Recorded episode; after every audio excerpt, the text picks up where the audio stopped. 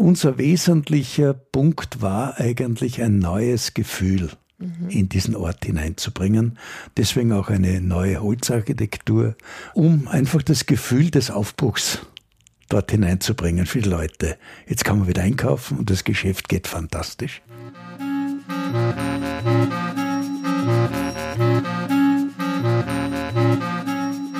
Hallo und willkommen zum Morgenbau, dem Architekturpodcast mit Gesprächen zum nachhaltigen Bauen.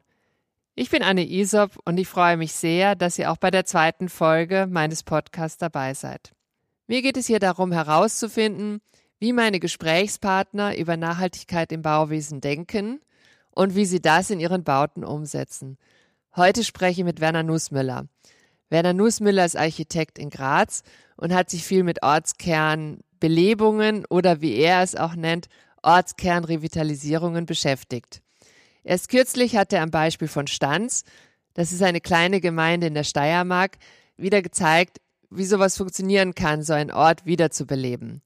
Bevor ich aber zu dem Gespräch mit Werner Nussmüller komme, möchte ich kurz von meiner Reise nach Stanz erzählen, denn es ist gar nicht so einfach, dorthin zu kommen, wenn man wie ich ohne Auto unterwegs ist.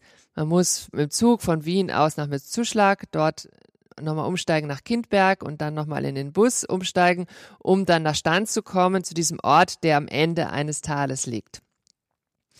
Diese Reisebeschreibung zeigt vielleicht schon so ein bisschen von der Problematik dieses Ortes auf. Dennoch ist es der Gemeinde gelungen, die Abwanderung zu stoppen. Werner Nussmüller konnte mitten im Ortszentrum einen neuen Wohnbau errichten. Es ist also wahnsinnig viel passiert. Wie das gelungen ist, darüber spreche ich jetzt mit ihm. Als erstes möchte ich eigentlich ähm, auf, auf euer Projekt in Stanz zu sprechen kommen. Mhm. Ihr habt, das ist, Stanz ist ein kleiner Ort in der Steiermark. Ich habe nachgeschaut, ungefähr eine Stunde von Graz entfernt.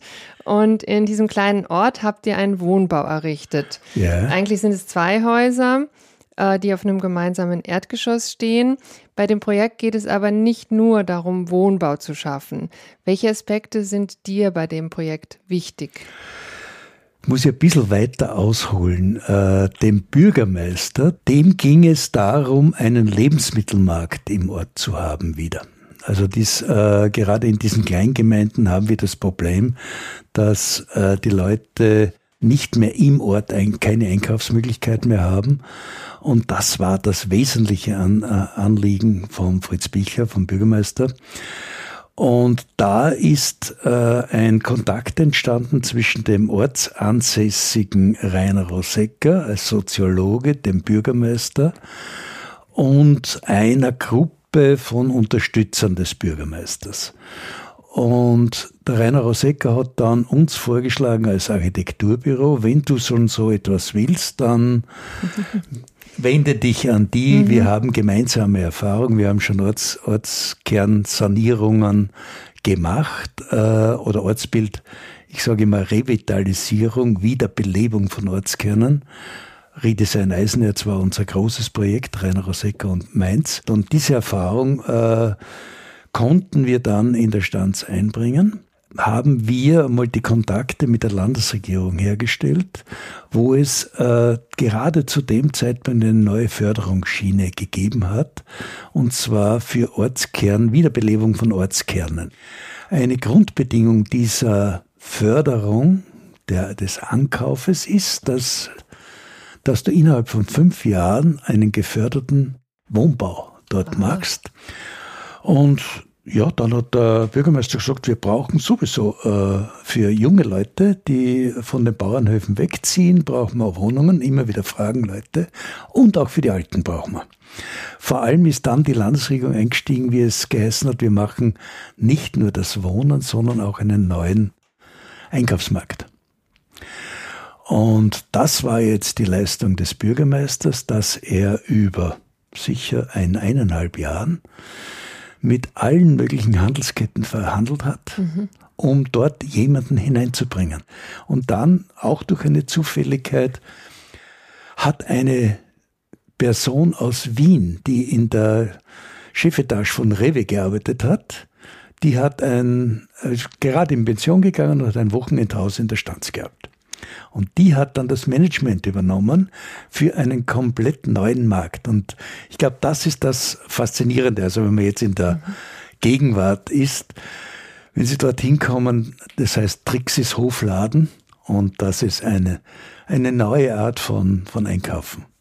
Das heißt aber, dieser neue Supermarkt oder dieser neue Lebensmittelmarkt ist erst jetzt eingezogen, nachdem ja. der Neubau fertig war. Ja, mhm. ja wir haben äh, im Prinzip die, der Lebensmittelmarkt ist das Erdgeschoss und darüber auf dem Lebensmittelmarkt sind die Wohnungen. Mhm. Gleichzeitig haben wir noch die Gemeinde saniert und einen neuen Gemeinderatssaal, der zu einem Mehrzwecksaal geworden ist, also nicht nur jetzt für die Gemeinde, und diese Kombination von allem ist, glaube ich, das Wesentliche. Jung, Wohnen für Jung, Wohnen für Alt, auf einem Lebensmittelmarkt und mit einer äh, direkten Verbindung zur Gemeinde.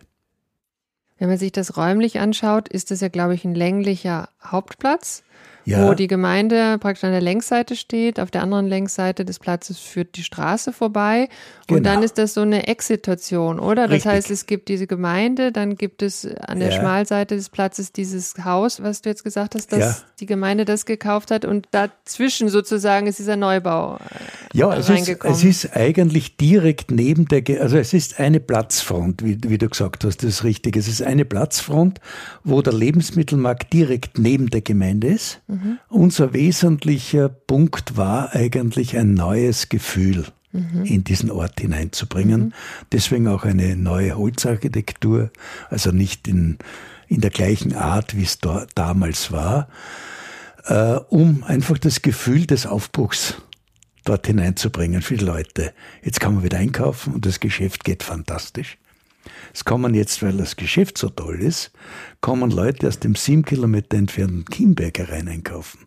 Oder umgekehrt meine Frau, wenn ich hinauffahre, äh, sagt, also das und das und das musst du im Trixes Hofladen kaufen, weil sie nur mit regionalen Produkten arbeitet. Und das ist schon eine wirkliche Faszination. Vielleicht kannst du nochmal erklären, äh, was für ein Gefühl war vorher, als du das erste Mal den Ort oder diesen Hauptplatz gesehen hast und was hat sich jetzt verändert?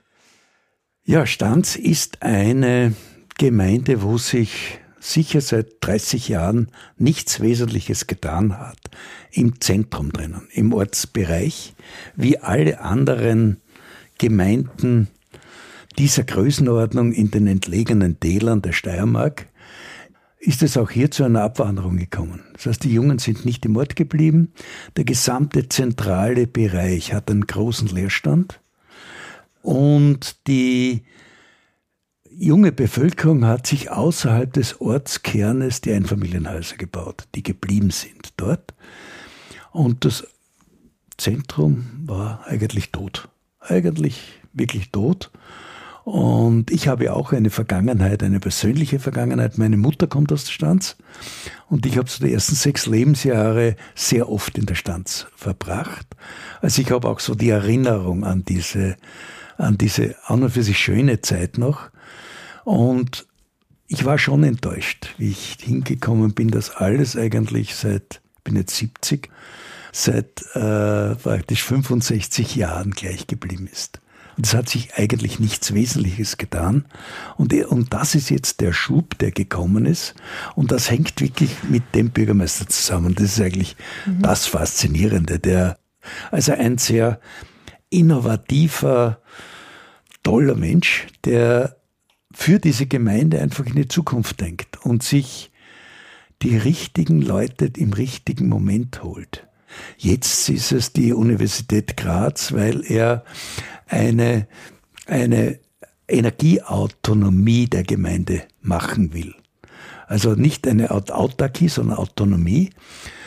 Und gleichzeitig geht alles einen sehr klaren rechtlichen Weg. Das heißt, es geht alles über öffentliche Ausschreibungen, es geht alles über Bürgerbeteiligung. Ich glaube, während der Bauzeit haben wir vier Bürgerversammlungen gemacht und bei einer Bürgerversammlung in der Gemeinde sind 300, 400 Leute da von den 2000 Einwohnern. Also das ist einfach eine Faszination, wie ein, ein Ort auflebt. Und das ist eigentlich das, das Tolle an der, an der Aufgabe. Du hast vorhin gesagt, dass äh, es immer an Personen hängt oder Ja. dass sowas nur möglich ist, eigentlich, wenn es die entsprechenden Personen gibt, die Ja. aktiv sind. Genau, ja. Ja, natürlich muss sich die Gesetzeslage auch äh, oder die, die Förderlage das zulassen. Und wir waren auch gerade an dem Moment, an dem Kipppunkt, wo Ortskernrevitalisierungen wieder in die Diskussion gekommen sind. War der richtige Zeitpunkt. Ja, der richtige Zeitpunkt, ja. Aber am Beispiel von Stanz. Ich Ja. meine, ihr habt ja Wohnungen für, also kleine, Kleinwohnungen, Kleinstwohnungen da errichtet, Ja. Mhm. also für junge Leute vor allem. Ähm, wo arbeiten die? Na, ich glaube, alle, äh, alle, die in der Stanz wohnen, arbeiten im, im Mürztal. Böhler, äh, Föst, also diese gesamten Stahlindustrien, die entlang von Kapfenberg bis Mürz Zuschlag ist, dort sind die Arbeitsplätze. Arbeitsplätze in der Stanz gibt es kaum. Das ist eine, eigentlich eine Wohngemeinde oder eine Bauerngemeinde. Ja. Jetzt habe ich eine Frage. Du sagst immer in der Stanz. Das ist Ja. so eine interessante Formulierung. Woher kommt die? Ich glaube, das ist das, das Ende des Tales. Ah, okay. Ja, nehme ich an. Ich nehme, ja. ich nehme Und es an, gibt wir- ja auch einen Fluss, der Stanz heißt, oder? Ja, genau. Ja. Aber wir sind in der Stanz. Also Okay. wir waren immer in der Stanz und ja, ja, okay. ja. ähm, Nochmal kurz zu eurem Bauvorhaben. Ja. Also es gab ja mehrere Baumaßnahmen, sowohl Abriss, Sanierung, Ja. Neubau. Was genau ist wo passiert? Im Wesentlichen wurde der alte bestehende Einkaufsmarkt niedergebrochen, einen neuen äh, Sparmarkt gemacht mit äh, und dahinter die Tiefgaragenplätze äh, und darüber dann den Holzbau. Das sind die Wohnungen. Daneben ist die Gemeinde. Und das heißt, eine, einfach eine bürgernahe, offene Gemeinde zu machen. Und dann gehst du weiter in den neu errichteten Gemeinderatssaal, wo wir darüber wieder Wohnungen gemacht haben, um äh, eigentlich alles auszunützen, was ausnützbar ist. Und gerade in einer Gemeinde, die wenig Geld hat, muss man schauen, dass man auf dem Fleck, den sie jetzt gerade hat, möglichst viel unterbringt, um auch das profitabel zu machen oder ökonomisch zu machen. Jetzt äh, haben wir das ja schon erklärt, dass auf dem Erdgeschoss die, die Ja. Wohnbauten stehen. Das sind ja zwei längliche Wohnbauten, die Genau. parallel zueinander liegen, also quasi Ja. parallel zueinander mit Satteldach Mhm. und äh, Holzfassade. Also sie sind auch klar als Wohnbau gekennzeichnet. Der Anbau an das Gemeindeamt schaut eigentlich genauso aus. Also Genau. wenn man das von der Rückseite sieht, erkennt man eigentlich keinen Unterschied. Und ich habe mich gefragt, warum, aber wo du jetzt sagst, es ist in beiden Wohnungen, Ja. kommt es dann daher, dass ihr die so von der äußeren Gestaltung gleich behandelt habt? Ja, ich, der, die gesamte äh, Gest städtebauliche Gestalt, witzig städtebaulich, die Dorf, die Gestaltung im Dorfbereich ist eigentlich aus der Tradition oder aus dem Bestand gekommen. Wir haben es immer zu tun mit Gebäuden, die parallel zur Straße stehen und Hofgebäuden, die nach hinten hinausgehen. Und das, dieses Prinzip haben wir aufgenommen. Jetzt möchte ich zum Energiekonzept Ja. Fragen stellen. Also ich habe auch gelesen, dass die Gemeinde sich vorgenommen hat, die äh, also zum einen die Revitalisierung des Ortes, aber auch den Anteil an erneuerbaren Energien von 30 auf 100 Prozent zu erhöhen. Jetzt Ja. hast du gerade davor gesprochen, dass sie energieautonom werden wollen. Ja. Wie ist der Stand jetzt und was ist geplant? Äh, ich kann eine technische Erklärung machen und eine gefühlsmäßige Erklärung. Ich fange mit der gefühlsmäßigen Erklärung an. Wenn man dem Bürgermeister zuhört, der sagt, sein, seine Idee ist, jeder hat ein Photovoltaik auf dem Dach. Jeder verkauft die überschüssige äh, Energie, die er produziert, an den Nachbarn oder an ein, einige andere. Diese Gutschrift bekommt er als KW auf sein Handy und mit diesem Handy geht er einkaufen. Das ist seine Grundidee und das ist das, was so prinzipiell, das ist mit dem neuen Gesetz möglich und oder ist Gstanz eine der ersten Gemeinden, die das angeht, auch wo Energie gehandelt wird und das praktisch als neues Bitcoin oder als äh, Bezahlungsmitteln funktionieren wird und das kommt. Das heißt, was sind die ersten Schritte? Das hört sich irrsinnig spannend an. Ja, die ersten Schritte sind, äh, dass jetzt eine Energiegesellschaft gemacht wird. Es ist gerade in der Prüfung mit Notaren, wie weit das rechtlich möglich, möglich ist schon.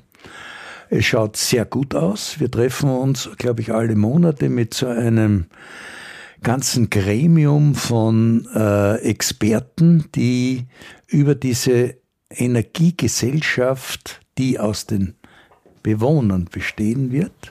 In diese Energiegesellschaft kommen natürlich dazu die Windräder, die auf dem Gemeindegebiet sind, also die Finanziers der Windräder. Dazu kommt die Hackschnitzelanlage, die die Fernwärme oder die eigene Gemeinde Fernwärme liefert, Nahwärme liefert, um es richtig zu sagen.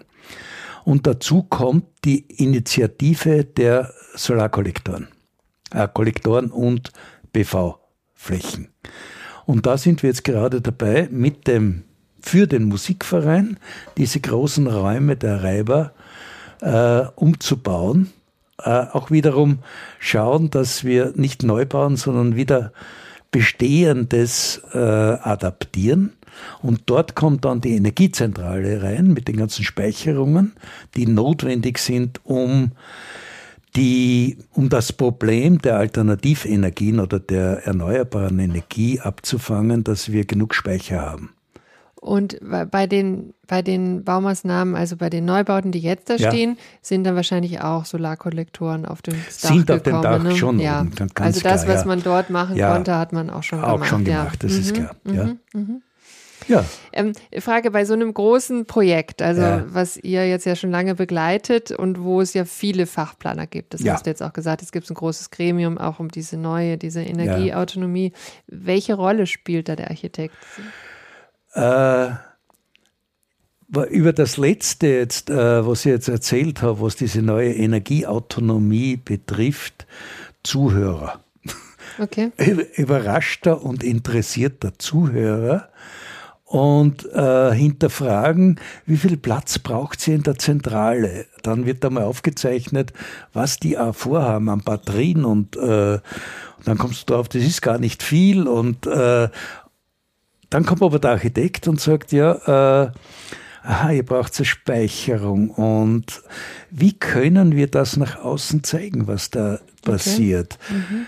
Gerade so ein, äh, also eine Idee eines 10 Meter hohen Speicherturms, äh, der 10 Meter in die, in die Höhe steckt oder, oder vielleicht ist es 15 Meter. Äh, aber jetzt kommt, da kommt jetzt der formale Ausdruck dazu, äh, zu zeigen, was ist, äh, was passiert da drinnen. Weil das ist ja eigentlich das Problem der Techniker, die jetzt rein nur, nehmen wir einen Elektriker her, der hat sein, seine Aufgabe erfüllt, wenn man nichts mehr sieht und das Licht brennt. Ne? Ja. Und meine Aufgabe ist zu sehen, äh, zu zeigen, was dort passiert. Das heißt, nach außen hin, da wird einige Leuchtreklame sein und so weiter, dass wir einfach das neu machen. Ich stelle mir das jetzt wie ein Kirchturm vor, oder? Ja, wie, ja, so wie, genau, wie, ein äh, Leuchtturm. Wie ein Symbol, ja, ein Richtig, Leuchtturm, ein genau. Leuchtturm, genau, ja. ja, das ist ja meine Ja. Mhm. Aufgabe in dem. Äh, Und auch meine Aufgabe ist zu hinterfragen. Das ist sowieso in diesem, wenn ich so, ge- die Generalplaneraufgabe des Architekten ist sehr oft einfach so lange zu fragen, bis er es versteht und andere auch verstehen.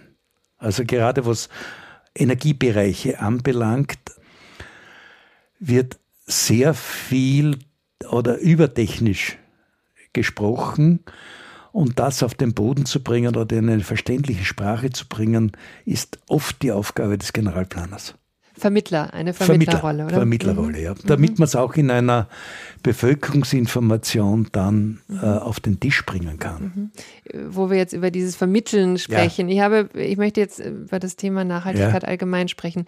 Du hast in einem Interview gesagt, dass nachhaltige Architektur argumentierbar ist. Mhm. Ist es wirklich so, dass man das immer verständlich machen kann und den anderen davon überzeugen kann? Ja, ich bin überzeugt, es bleibt uns gar nichts anderes übrig. Die endlosen Baukostendiskussionen, die wir haben, wo die Baukosten explodieren, äh, wir sind ja in, dieser, in diesem Thema drinnen, die, diese ganze Unsicherheit auf dem, im Planungssektor, dass sich die Förderkosten ständig ändern, die Baukosten ständig ändern, glaube ich, kommen wir nur zu einem Ergebnis, wenn wir über 20, 30 Jahre denken. Und dann sind wir bei der Nachhaltigkeit. Das heißt, es geht um Lebenszykluskosten und es ist einfach die, eine klare wirtschaftliche Angelegenheit, also ökonomische Angelegenheit, über einen Zeitraum zu denken. Es würde kein seriöser Unternehmer etwas auf einen Jahr, auf ein oder zwei Jahre denken. Er muss auf zehn Jahre, 20 Jahre denken und das tun wir nicht beim Bauen. Aber warum fällt das so schwer in der Architektur? Ich meine, es ist ja, du sagst jetzt, es fehlen die ja. Daten, aber im Endeffekt gab es ja immer, braucht man vielleicht auch einen Hausverstand. Also ja. wa warum ist das in der Architektur so schwer, wo es in anderen Bereichen einfach selbstverständlich ist, dass man so denkt? Ja. Schwierige Frage. Ich glaube, es kommt äh, es kommt auf der einen Seite auf diese Umgebung an, also auf die Forderung, des, äh, Forderung an die Architekten. Ist das eine. Und das zweite ist, glaube ich, eine, auch eine gewisse Eitelkeit von uns Architekten, dass wir viel mehr denken daran, wie es dasteht, als äh, wie es sich in seinem ökologischen Umfeld äh, präsentiert. Ich glaube, das ist noch, da sind wir noch nicht in sehr vielen Bereichen noch nicht so weit. Ich habe große Hoffnung in die Jugend da, in die jungen Architekten. Da tut sich sehr viel. Da ist die Steiermark mit ihrem großen Holzbauanteil natürlich schon äh, einen großen Schritt vorn. Wobei das auch teilweise Mode ist. Das heißt, das ist nicht nur jetzt von der Ökologie äh, her beeinflusst. Aber mit diesem ökologischen Baustoff äh, wird doch sehr viel gebaut. Und ja, ich glaube, das sind die wesentlichen, wesentlichen Kriterien. Aber wie hast du die Entwicklung beobachtet? Ich meine, du mhm. baust ja schon seit langem mit Holz ja. ähm, und wie du ja sagst, der Holzbau ist jetzt in aller Munde und mhm. spielt auch eine wichtige Rolle im ja. ökologischen Bauen. Ähm, Hast du da selber auch eine Entwicklung durchgemacht oder so Aha-Erlebnisse gehabt? Da, wir sitzen gerade in der Kernaussiedlung, Holzbau, also als Holzbau geplant. Aber ich, äh, das heißt, ich rede jetzt von einer Zeit von 1980. Und seit dem Zeitpunkt hat sich sehr viel getan in der Richtung. Äh, damals war bei uns der Hubert Ries, der Architekt Hubert Ries, der sehr von Skandinavien beeinflusst wurde, auch oben gearbeitet hat. Der hat gesagt, wir müssen, das ist für mich ein wichtiger Satz, wir müssen den Baracken mit Eleganz begegnen. Das heißt, es hat auch etwas zu tun mit dem, äh, mit einer Modernisierung des Holzbaus, mit einer neuen Auffassung vom Holzbau. Und das hat sich entwickelt so bis 2000 darauf, ist es immer in kleinen Schritten weitergegangen. Diese Tendenz des Holzbaus, auch immer mit der Argumentation, wir bauen etwas, wir bauen mit einem Baustoff, der wieder neu wächst. Also wenn wir ernten, wird er wieder neu wachsen und wir sparen praktisch durch die Verbauung äh, CO2. Aber ich glaube nicht, dass das das Wesen war. Das Wesen war eigentlich eine moderne, ein, ein neuer Baustoff, wo wir Architekten mit dem spielen konnten und neue, neue Bereiche entdecken konnten. Und dann ist die Revolution gekommen durch die Brett-Sperrholzplatte, die ist so 2000 um, um die 2000 äh, das KLH damals entstanden. Und plötzlich äh, haben wir Elementplatten von 16 Meter auf 3 Meter gehabt. Und äh, plötzlich ein komplett, also das betrifft jetzt uns, unser Büro, komplett neue Konstruktionsmöglichkeiten. Es war nicht nur die ökologische Nachhaltigkeit der äh, Bewegung, sondern es war immer auch das, die Faszination, mit etwas Neuem arbeiten zu können. Das äh, hätte ich jetzt eben auch gefragt, weil ja. ich meine, diese Argumentation, dass Holz nachwachsend ist und sozusagen, das, ja. das ist ja jetzt auch in aller Munde, ja. aber eben doch nicht unbedingt das erste Argument für euch damals Na. gewesen, sondern einfach, da ist jemand, also wie jetzt der Hubert Ries, der genau. was Neues äh, ausprobiert und eine neue Architektursprache auch hier nach Österreich bringt. Ja, genau. Mhm. Dann wird man schon stolz, dass man da auch in der richtigen oder zu einer sehr frühen Zeit in einer, auf einer richtigen Schiene war. Und wobei das Holz jetzt in seiner Funktion als CO2-Speicher ein, eine, eine Facette ist. Mehr interessiert mich die Demontierbarkeit. Okay. Also das wiederum, äh, wir beschäftigen uns jetzt gerade mit, mit Fassadensystemen, Fertigteilfassaden in Holzbau, äh, in Konkurrenz zum Vollwärmeschutz. Oder das ganze Gebäude wieder ja, Einfach wieder demontierbar, wieder neu verwendbar. Das ist eigentlich das, was mich derzeit am meisten interessiert. Habt ihr Instanz das schon irgendwie mit bedenken können bei der Detaillierung? Äh, eigentlich in so einem, eigentlich nein. In so einem zentralen Bereich eines Ortes geht es hauptsächlich um die Einfügung in den Bestand. Das war eigentlich das Wesentliche und haben eigentlich, haben bei dem Projekt noch nicht an die Demontierbarkeit so, oder war nicht im Vordergrund. Gibt es noch irgendwas, was dir wichtig ist äh, zu sagen, was sich, äh, du hast die Förderrichtlinien ja. angesprochen, aber irgendwas, was sozusagen sich ändern muss oder wo wir mehr äh, Energie reinstecken müssen? Ja, ich glaube, das Wesentliche, habe ich äh, gesagt, das ist mir das Wesentliche, dass wir zu einer Le zu Lebenszykluskosten kommen. Das ist das Wesentliche, was das Baum betrifft. Im Generellen müssen wir einmal eine Raumplanung zusammenbringen in Österreich. Wir haben sie nicht. Wir haben einfach versagt. Und das heißt, das ist eins der wesentlichen Dinge, wieder zentrieren auf Örtlichkeiten, auf, auf das Zusammenleben. Und vielleicht der dritte Punkt, im Wohnbau. Äh, ich mache gerade eine, ein Forschungsprojekt für das Land Steiermark über die Mitbestimmung im Wohnbau. Weil ich der Landesregierung klargelegt hat, habe, dass wir auf einem relativ hohen Standard im Wohnbau eingeschlafen sind. Das heißt, es tut sich in der, in der Grundauffassung des Wohnens nichts.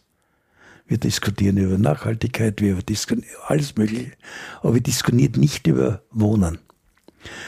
Und deswegen habe ich dem Landesrat Zeitinger vorgeschlagen, machen wir wieder mal ein Mitbestimmungsprojekt, so wie in den, wo wir gerade sitzen, in den Modell Steiermark-Zeiten. Und äh, das machen wir jetzt in Karlsdorf, wieder mal die Leute zu fragen, wie wollt ihr wohnen? Nachdenken über die wesentlichen Funktionen des Wohnens und über die Stimmungen. Und daraus entsteht dann die Architektur. Also mhm. es geht einmal, aber prinzipiell geht es einmal darum, die Leute wirklich zu nachzufragen, was kannst du, was brauchst du in deiner Wohnung? Was kannst du aus deiner Wohnung auslagern und mit anderen teilen? Dann kommen wir zu Clusterwohnungen mhm. und so weiter, zu Gemeinschaftsbereichen, die überhaupt nicht da sind. Also äh, und das, dieses Nachdenken darüber. Und ich hoffe, dass wir, wenn wir das Projekt in zwei Jahren fertig haben, auch einen Einfluss wieder oder einen Input für die Wohnbauförderung machen. Okay, sehr spannend. Ja. ja. Vielen Dank. Super.